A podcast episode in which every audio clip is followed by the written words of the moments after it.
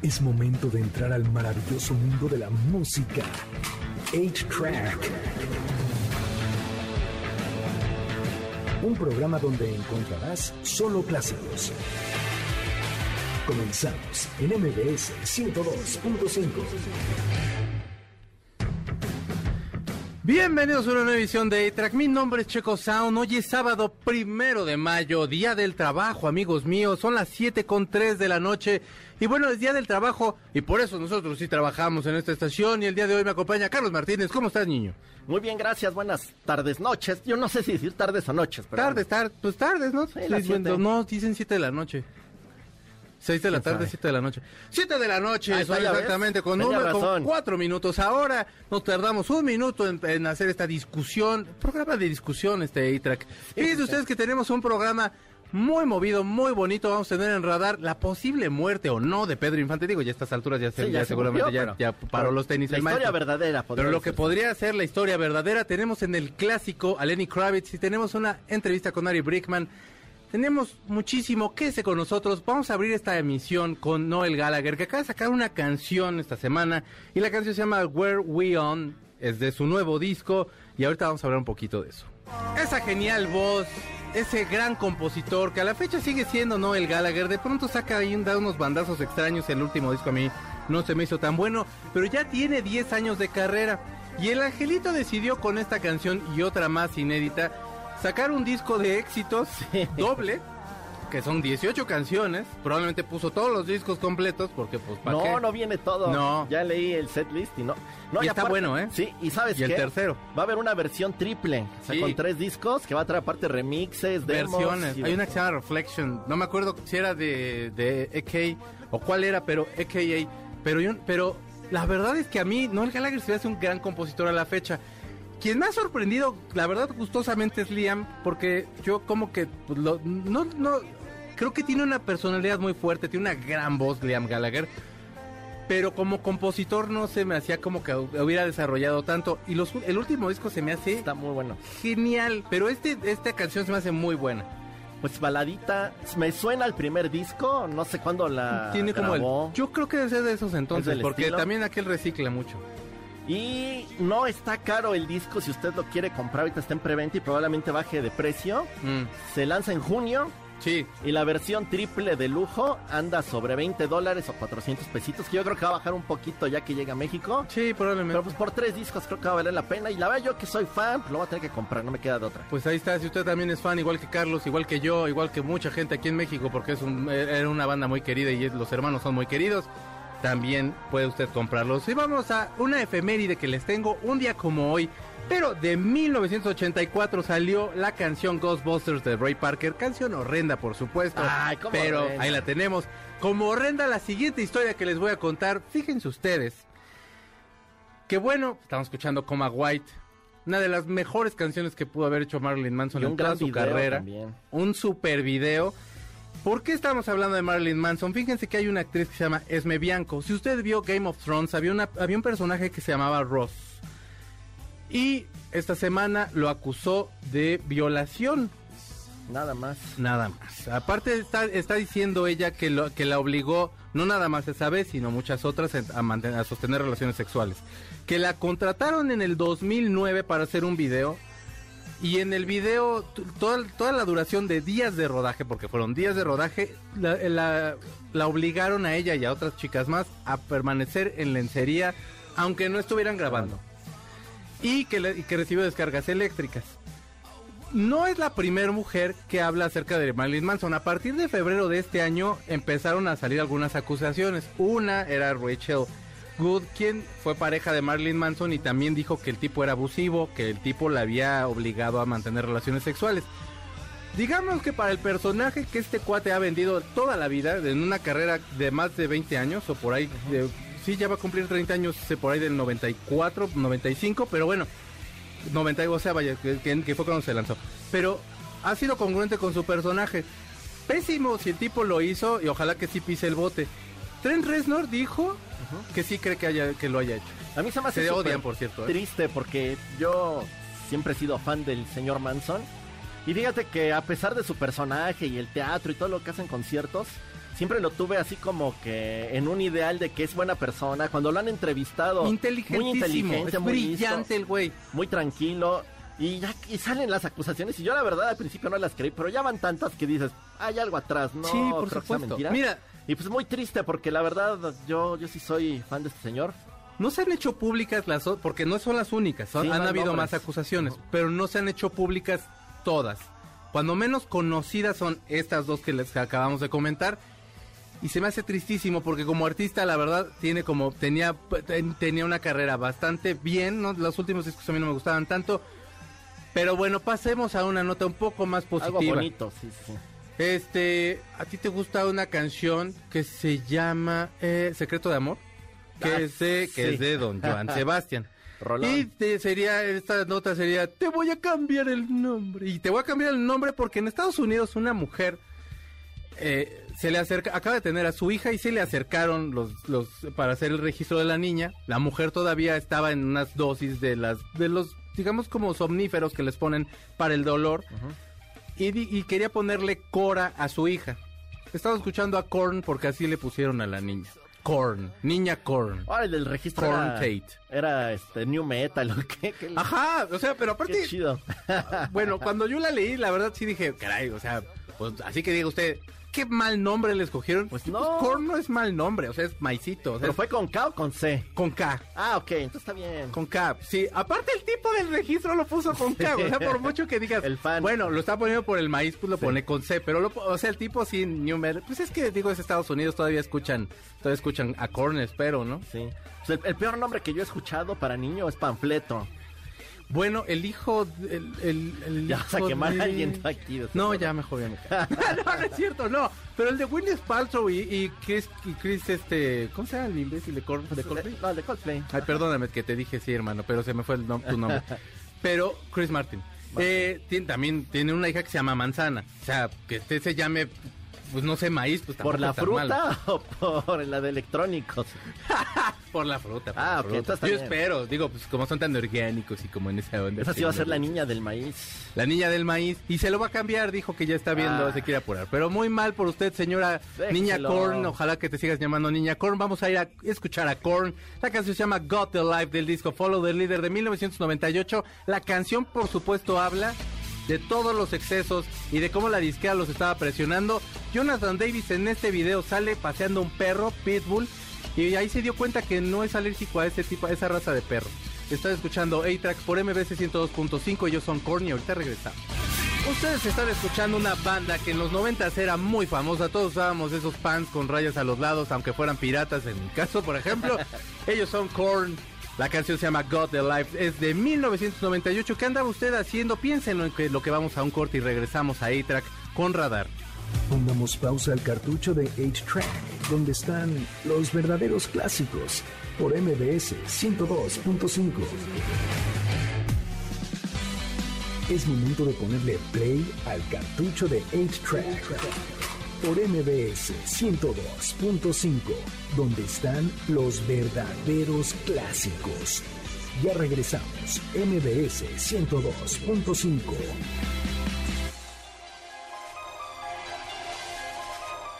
Y ya regresamos a A-Track por MBS 102.5. Fíjense ustedes que un día como hoy, pero de 1988 se lanzó el último capítulo de Magnum PI. Aquí la conocimos como Magnum, salía Tom Selleck, un señor de bigotito y playera hawaiana. Y eh, tenemos una dinámica, si usted gusta meter, mandarnos en arroba Checo Sound o en Facebook A-Track Clásicos, tenemos un Facebook Live, ahí usted puede ponernos ¿Cuál fue su primer trabajo? Porque siendo el día del trabajo es un- una cosa bonita platicar su primer trabajo. Mi primer trabajo fue lavando carros en el taller de mi tío Pablo. Te quiero, tío, saludos. Órale.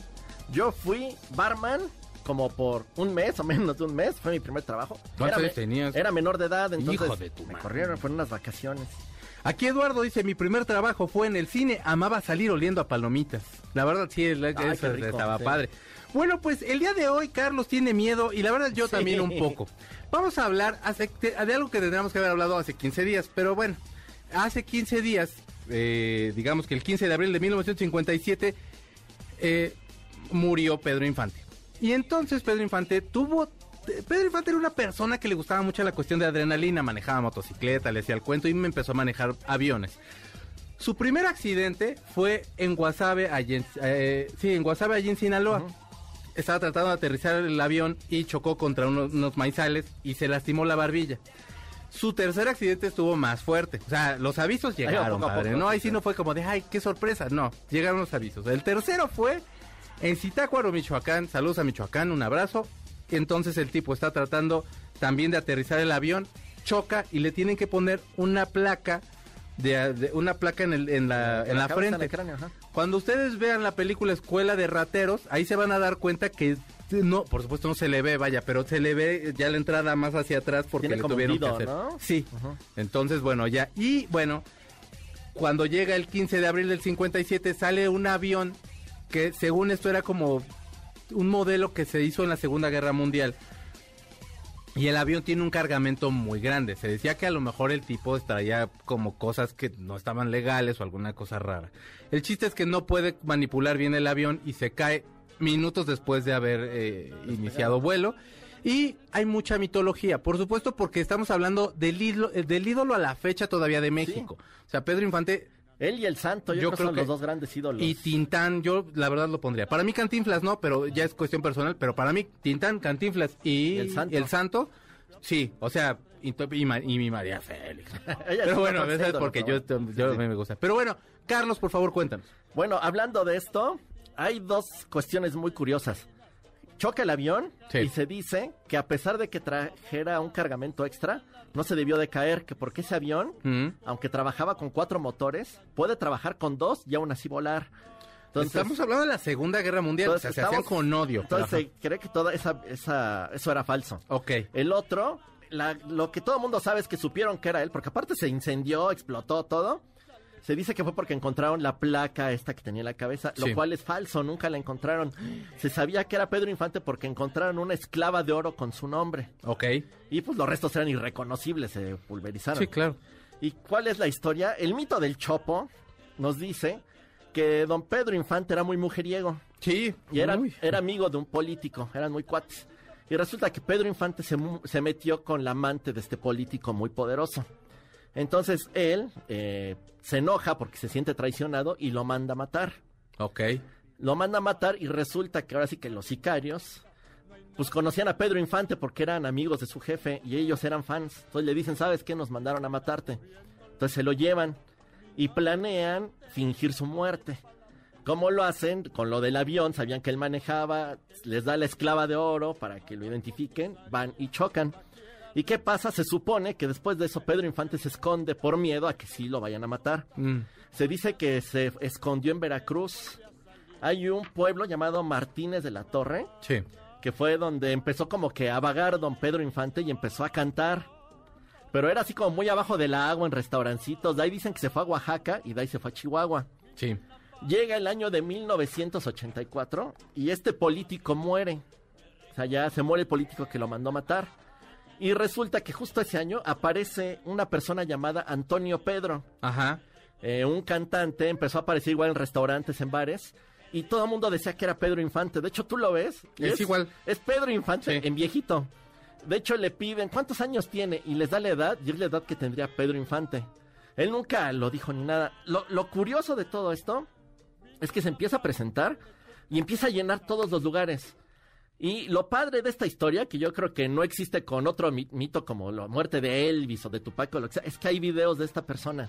Y hay videos de un montón de conciertos. Y lo que te da como que mucha nostalgia y alegría es que ves los conciertos de este Antonio Pedro y las mujeres se le acercan, lo besan, lo quieren abrazar, se llega la multitud, este necesita hasta que lo saquen. La gente creía que era, era Pedro, Pedro Infante. De hecho, la leyenda creció mucho porque por ahí algún sector gubernamental hizo una fiesta para sus empleados Mm. y la promocionó como vamos a ver a Pedro Infante. Ándale. Entonces Ajá. llevaron a toda la gente que trabajaba ahí. Fue creo que uno de los conciertos más grandes que hizo este Antonio Pedro. Entonces de ahí se empezó a correr la voz y lo contrataban como Pedro Infante. De hecho aquí en la Ciudad de México se presentaba en el Alfil Negro Mm. y en Garibaldi. Y el que se dice que quizás ese concierto más memorable de Antonio Pedro se dio en el Teatro Jorge Negrete, aparte, y fue en un festival para recaudar fondos para la ANDA, la Asociación Nacional de Actores. Sí. Entonces ahí estaba Silvia Pinal, estaba Julio Alemán, estaban todas las luminarias y lo contrataron. Y de hecho, cuando sale al escenario, hay videos si lo quieren buscar, sale como Tizoc. Sale actuando como Tizoc y empieza a cantar. Es una locura, les juro que es Pedro Infante. Pues ahí lo tienen ustedes, amigos. Yo creo que el experimento hubiera sido que llegaran con un imán y se lo pusieran en la frente. ¡Ay, sí es, güey! No, no Bueno, llegó a tanto, él ya falleció en 2013, en Mm. junio de 2013. Señor. Llegó a tanto que lo enterraron en Delicias, Chihuahua. La gente llega a Delicias, Chihuahua, a la tumba de Antonio Pedro a dejarle flores y viajan desde Estados Unidos y otros países porque la gente dice que es él. Ah, De hecho, ahora que entró al poder Andrés Manuel López Obrador, una, una caravana de fans fue a pedirle que exhumaran el cuerpo para hacerle pruebas de ADN y comprobar que era Pedro Infante. No se ha hecho, dudo que se haga. No sé si sale leyenda urbana, pero yo les recomiendo busquen en internet, en cualquier lugar, ¿eh? YouTube, Facebook, hay grupos de fans. Hay miles y miles y miles de personas que juran que es Pedro Infante, que fueron a sus conciertos y que tienen fotos, tienen videos, hay todo. Si usted no me cree, véalo. Ahí lo Les puede juro comprobar. que es idéntico, se mueve igual, habla igual, tiene los mismos gestos, come igual. Muy es bien. una locura. Pues ahí está, entonces chequen todos los videos. La verdad yo también lo he visto, también yo creo que es. Y también creo que el quien es un genio es el señor Chava Flores, quien hizo varias canciones que interpretó, por supuesto, Pedro Infante magistralmente. Y una de ellas es Cartufemia. Esta canción sale, la interpreta Pedro Infante en Cuidado con el Corazón y es de 1954. La película es protagonizada por Elsa Aguirre, por el maestro Oscar Pulido y por el genio de todos los tiempos, el Piporro. Eh, la carta que en el video, si ustedes la ven, la carta y eh, a quien se le está leyendo es el hermano de Pedro Infante y la canción dice más o menos así. Y que conste en esta carta que acabamos de... Vamos un corte y regresamos. Ustedes escucharon la preciosa voz de Pedro Infante con la canción de Don Chava Flores. Vamos a regresar con una entrevista con Ari Brickman. Síganos diciendo cuáles fueron sus primeros trabajos aquí en Facebook A-Track Clásicos. Están escuchando A-Track. Regresamos. Pongamos pausa al cartucho de 8-Track, donde están los verdaderos clásicos, por MBS 102.5. Es momento de ponerle play al cartucho de 8-Track, por MBS 102.5, donde están los verdaderos clásicos. Ya regresamos, MBS 102.5.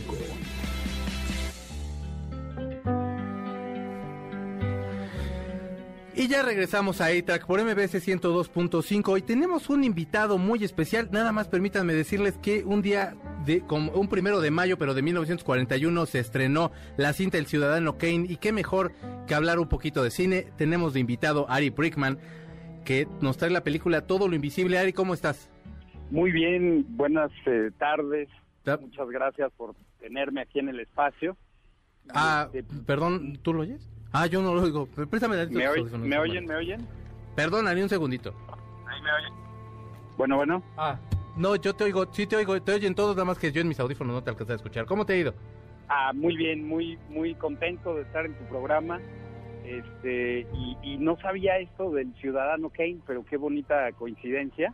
Sí. Eh, y pues nada, aquí muy contentos de que nuestra de compartirles que nuestra película ya está en los cines. Se llama Todo lo invisible.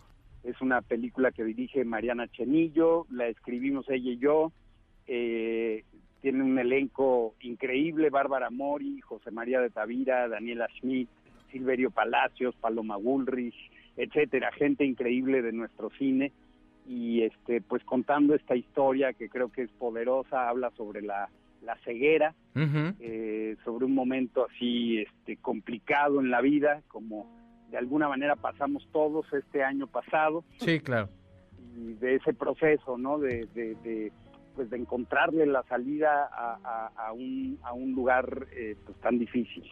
Oye, Ari, bueno, poner un poquito en contexto a la gente. La película habla de Jonás. Jonás este, trabaja como implantólogo, tengo idea dental.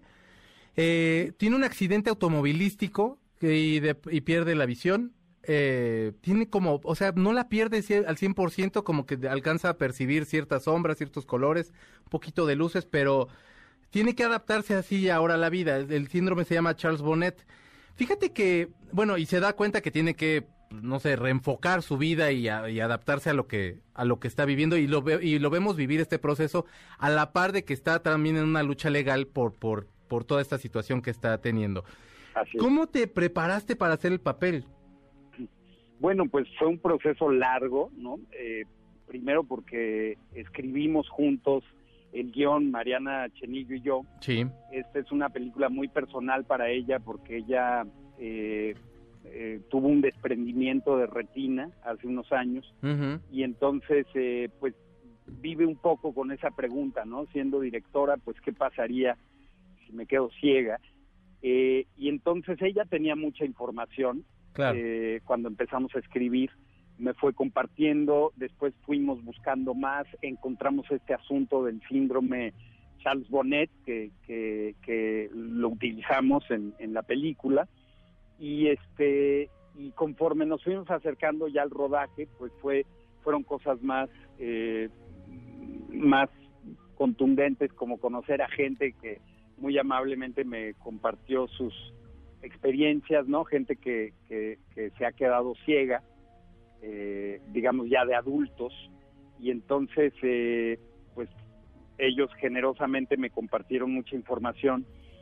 Y, después pues ya eh, en, el rodaje, cuando se subió Bárbara, Bárbara Mori, ella también dijo, bueno, si vamos a hacer esta pareja y están pasando por esto, tenemos que vivir más experiencias, tenemos que estar juntos, ¿no? Como en, en eso, y me sacó a las calles de la ciudad eh, con los ojos vendados, eh, un poco para vivir esta experiencia, ¿no? Este, cruzar Avenida Chapultepec, este, comer tacos, etcétera. Claro. Entonces, este, pues fue un proceso largo, ¿no? Por un lado con mucha información y después ya eh, con cosas muy concretas, también como usar pupilentes que servían para la cámara, pero también servían pues para el personaje porque no me dejaban ver, ¿no? Ok. Eh, Gustavo, te, eh, bueno, tengo mi colaborador Gustavo Moneda, te quiere hacer una pregunta también. Hola, ¿cómo estás? ¿Cómo estás, Ari? Oye, eh, mira, fíjate que, bueno, vi la película y la verdad es que, bueno, a mí me pareció muy buena. el, el, guion me parece que está bien cuidadito como, como en esta parte de... De, de, sustituir esta, o más bien explicar cómo, cómo sustituye el ojo con este síndrome de Charles Bonnet, con, con, con estas visiones, ¿no? pero, pero vaya, de pronto parece hasta una parte como terrorífica, ¿no? Este, sí. Eh, eh, estas visiones como de unas niñas y de pronto, eh, no sé, una boda, no sé, o sea, son, son visiones que de pronto son difíciles. ¿Qué tan difícil fue para ti esta parte? No importa si nunca has escuchado un podcast o si eres un podcaster profesional. Únete a la comunidad Himalaya. Radio en vivo. Radio en vivo. Contenidos originales y experiencias diseñadas solo para ti. Solo para ti. Solo para ti. Himalaya. Descarga gratis la app.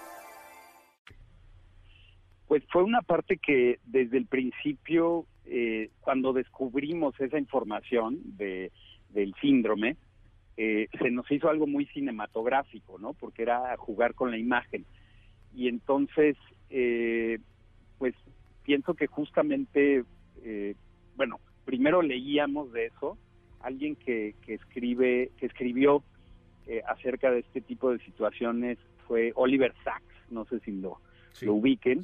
Eh, y, bueno, ahí como que descubrimos eso, pero después fue muy interesante ya hablando con gente que, que se ha quedado ciega. Eh, ellos sin saber el nombre del síndrome nos platicaban experiencias muy similares, ¿no? Y entonces, pues efectivamente es como ahora sí que en la película parece que va a empezar algo de terror. Claro. Que en realidad después se va, se va descubriendo qué es. Pero para el personaje y para la gente que pierde la vista, pues es un lugar muy difícil, ¿no? Porque es un síndrome que sustituye la, la, la, información que ya no llega a través de los ojos, ¿no? Al quedarse ciego. Eh, y entonces empieza el cerebro a recrear imágenes con información está en el cerebro. Entonces puedes ver, no sé, a tu abuelita de joven porque la viste en una foto, o a tu, eh, este, imaginarte la boda de tus tíos que nunca conociste, qué sé yo, ¿no? Eh, entonces, pues es algo terrorífico, yo creo, para, sobre todo en la primera etapa de la ceguera, no le sucede a todo el mundo, pero sí le sucede a muchos. Eh, para mí fue impresionante cuando hablaba con, con todas estas personas que eh, la mayoría me contaba de experiencias similares, ¿no? Y todas suceden en la oscuridad. Así es. Eh, entonces, este, a pesar de que ya no ven, Sí. eh, quieren tener las luces prendidas, ¿no? Muchos de ellos. Oye, Ari, te quiero agradecer mucho por este espacio que nos diste. La película se llama Todo lo Invisible, que y ya está ahorita en cines. Así es, este es nuestro segundo fin de semana. Salió el fin de semana pasado. Estamos muy emocionados porque la gente está respondiendo. Pues es, es una película diferente, ¿no? Digamos, después de esta racha de comedias románticas, Sí, no. es, es una película distinta Claro. eh, y siento que hay un público para eso eh, y, y- y que además se está haciendo de una manera muy segura, los protocolos están muy bien cuidados, ¿no? Eh, yo fuimos la semana pasada y, y la verdad es que yo me sentí más seguro en, en el cine que en el súper, ¿no? Sí, de verdad, sí, tienen, tienen todas las medidas y, vale mucho la pena ir a ver esta película. En serio, sí, cambia mucho a todo lo que hemos estado viendo en las últimas fechas. Y, bueno, es otra perspectiva del cine Yo- mexicano que tenemos. Además, digo, vale más la pena todavía porque la música la hace Ari. ¿La haces tú? Eh, Eso. eh, eh, y, y chequen, eh, diles por favor que chequen tu música ahí en Spotify porque la verdad es que vale mucho la pena. ¿eh? Por buena. supuesto, pues, gracias por el comercial. Este, pues sí, efectivamente la música de la película ya está en, en las plataformas este, digitales, musicales, y este, y está la canción, ¿no? Hay una canción que se llama Mirar la Luna, Sí. que, que hay mucha gente que le está gustando y, y- y justamente como sale en la película, pues te vas con esa, esa rola, ¿no? Claro. y, y, pues ya está en todas las plataformas digitales para aquellos que, que, que, pues disfruten de la música cuando vean la película y aunque no vayan al cine pues ahí está la rola la ahí. Sí. Muchísimas gracias, Ari. Un abrazo y muchas felicidades por este, por esta película. no hombre muchas gracias a ustedes y, y de verdad este pues ojalá que la gente se anime y que y que vayan ya ya los que están vacunados ¿verdad? Sí, ya, ya, ya anímense, salgan. disfruten ya se puede Es un abrazote. Los vamos a dejar con una canción. Ellos son El Gran Silencio, que es la pura sabrosura, con una canción que se llama Dormir Soñando, la de su disco Libres y Locos. Es de 1998. ¿Qué anda usted haciendo en el 98? Vámonos. Ellos son una super banda que se llamaba El Gran Silencio. La canción es Dormir Soñando. Y nosotros vamos a ir a un corte y regresamos para hacer el clásico que es de Lenny Kravitz. Síganos mandando cuáles fueron sus primeros trabajos. Los vamos a leer ahorita regresandito. Vamos al corte y regresamos. Pongamos pausa al cartucho de 8-Track, donde están los verdaderos clásicos, por MBS 102.5. Es momento de ponerle play al cartucho de 8-Track, por MBS 102.5, donde están los verdaderos clásicos. Ya regresamos, MBS 102.5. El clásico de hoy.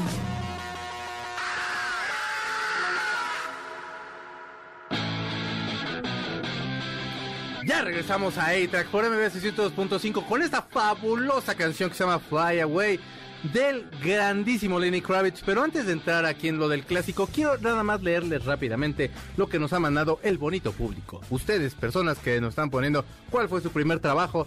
Y ya se me perdió porque de pronto se, se- sí lo tenía, te lo juro, ya aquí lo tenía. Bueno, Ceci empezó a trabajar en Costco, luego aquí me puso Carlita que también estuvo trabajando como recepcionista.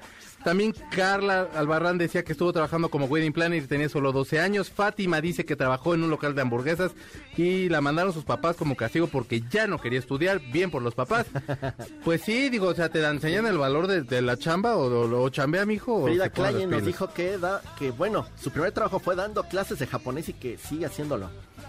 Y bueno, pues síganos mandando cuáles fueron sus primeros trabajos, por favor. Tenemos varios aquí. Lo que pasa es que de pronto el Twitter, el Twitter, perdónenme, el Facebook, Facebook. hace ahí algunas groserías y anda cambiando. Vamos a hablar acerca de un muchacho que para mí es muy creativo. Para muchos no les gusta, Carlos creo que no te cae bien, pero bueno, sí te gusta. señor, muchacho, ya no. Ya está bastante. No, güey, subió la foto. eh, tiene 50 y algo de años. Lenny Kravitz. Y tiene cierto. abdomen, Lenny Kravitz, sí, por supuesto. Eh, y tiene un abdomen que, y yo con la barriga que me aviento ahorita cuarentenera, que sí es de Dios santo. ¿Por qué? quiero darles un poquito de contexto. Yo conocí a Lenny Kravitz, por supuesto, como muchos en, en este Are You Gonna Go My Way. Pero el año pasado, siempre me, ha- me ha gustado, la verdad, siempre mucho. El año pasado llegó, a- llegó nuevamente a mi vida de una forma muy cotorra. Andaba yo bien deprimido y salió, sacó una autobiografía. Era un preview o, o como un adelanto de la autobiografía y la pusieron a Rolling Stone. Y está platicando que estaba en Francia con Bob Dylan y que empezó a llover un chorro. Y de pronto Bob Dylan le dijo, vamos a salir a caminar, mi Lenny. Y entonces Lenny Kravitz dijo, pero pues está lloviendo, ¿no? Y se sale a caminar y dice, güey, ¿cómo le voy a decir que no a Bob Dylan? O sea, se salen y empiezan a caminar y no tenían mucho que taparse, entonces pues se dan la mojada de su vida. Y lo que comenta es lo peor que pudo haber, lo que peor que te puede pasar es mojarte y llegar a tu casa y te bañas y ya, o sea, realmente no hay, o sea, no hay, no- un problema nunca es tan grande como lo que estás pensando. Al final de cuentas todo tiene un cauce y etcétera. Te echas alcohol en tus piecitos para que no te dé gripa nada un-. Lo que viene siendo una friega como Sí, las sí, que sí. daban las abuelitas antes. Entonces, la verdad, eh, creo que para mí es un tipo muy brillante. Le, produ- le produjo a Mick Jagger. A Gustavo no le cae bien porque dice que regañó a Mick Jagger. No, no es cierto, nunca lo regañó. Si no, a mí no me podría gustar. Es pesadito, ¿no? Tiene- Me gusta un su música, pero él se me hace pesadito. Luego he visto entrevistas. actúa también. Es muy ahora. buen actor. No, lo hace bien.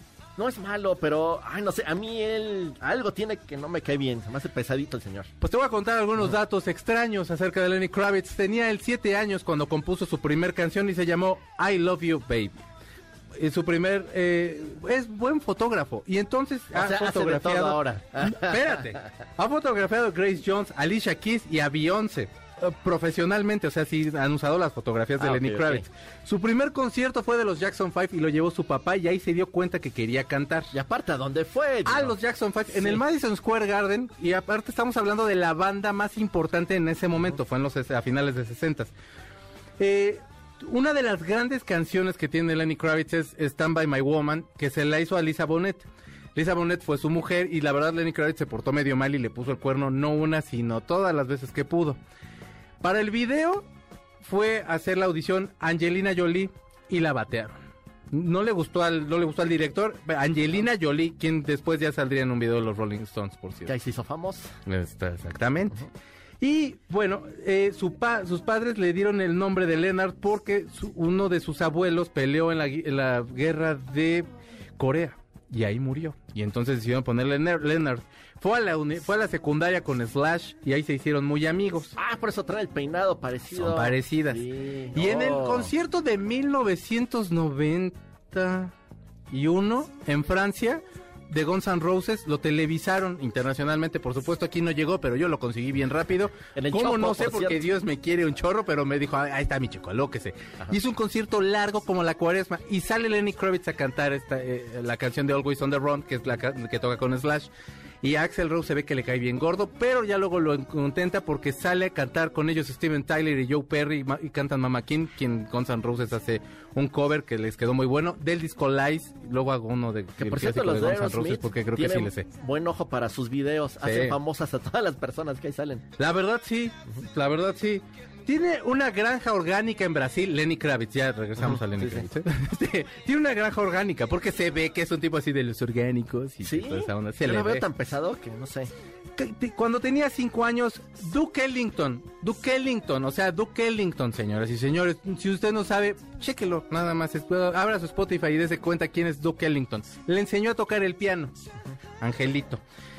Él y Mariah Carey se conocieron en Nueva York, todavía no hacían nada de carrera y según eran amigos, a la fecha siguen siéndolo, pero sí, sí, bien, bien. Porque bien. Pues es guapa, a mí me gusta mucho Mariah Ah, ok, Carey, muy, muy guapísima.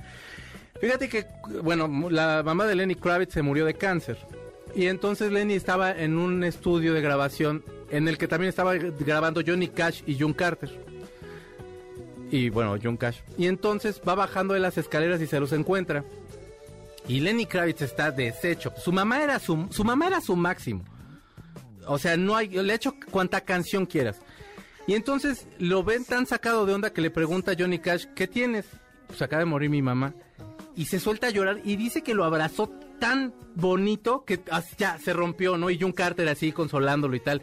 Y tiene una canción bellísima que se llama Johnny Cash, que si la pueden escuchar, también por, Ah, esa es la por- historia. esa es la historia de esa canción. Porque lo habrás, ellos son quienes lo acaban consolando en el momento en que se entera que su mamá se muere de un cáncer que la verdad la lastimó mucho a la señora. Y ahí, ¿cómo no lo vas a querer a Lenny Kravitz? Por un tiempo estuvo viviendo en un Ford Pino. El Ford Pino sí llegó a México, era un coche horrendo, no tan grande, y la verdad ahí estuvo viviendo más por berrinche porque sí tenía dinero.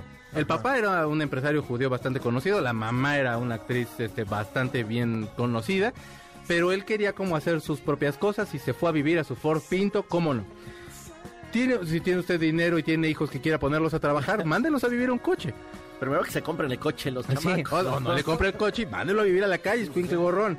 Tiene una compañía de diseño de interiores que se llama Kravitz Design. ¿Y sabes qué es lo peor? Le quedan padres los diseños. Según tú todo hace bien, no te creo, no sé por Yo creo que le ves la letra y dices, este niño tiene buena ortografía. tiene bonita letra, no, ni para doctor iba porque se le entiende la letra luego, luego. Es un gran tipo. Yo no sé por qué les cae tan mal. No sé. Perdónalo, perdónalo. Yo cuando he visto sus entrevistas se siente diva, no sé, se sienta, se sienta... Es como muy, muy hipioso. Y, es, no como, sé, no, no me cae. es como muy hipioso y yo creo que tiene como esta actitud así como un poco así como de no, güey. Digamos que podría ser como un, un León Larregui, pero chido. y me caes bien, León Larregui, pero digo, es que es Lenny vi- Kravitz, no manches. A mí no me cae tan... Mira, ese es el prototipo Es gente que es que hippies son, es que son hipiosones. O sea, volveré no es... hippie para ya no ser así. Carlos, Lenny Kravitz es un nombre del, del es el nombre, de- es un renacimiento. Lenny Kravitz es un hombre, hombre de del renacimiento. Perdóname, gracias Antonio. Los Zurit, los Sergio Zurita iniciándonos en el camino de Bob Dylan. No, no, mi hermano, si que sabe Oye, sí yo, es cierto, verdad. tocaste el tema. ¿Qué vamos a cenar? Ah, Bueno, es que estoy leyendo algunas cosas. Mi primer trabajo, ya, Gaby Ángeles, mi primer trabajo fue en una empresa de integración y nomás no nos integrábamos. No, pues sí, sí, está horrible. ¿De qué fue tu primer trabajo, Gustavo?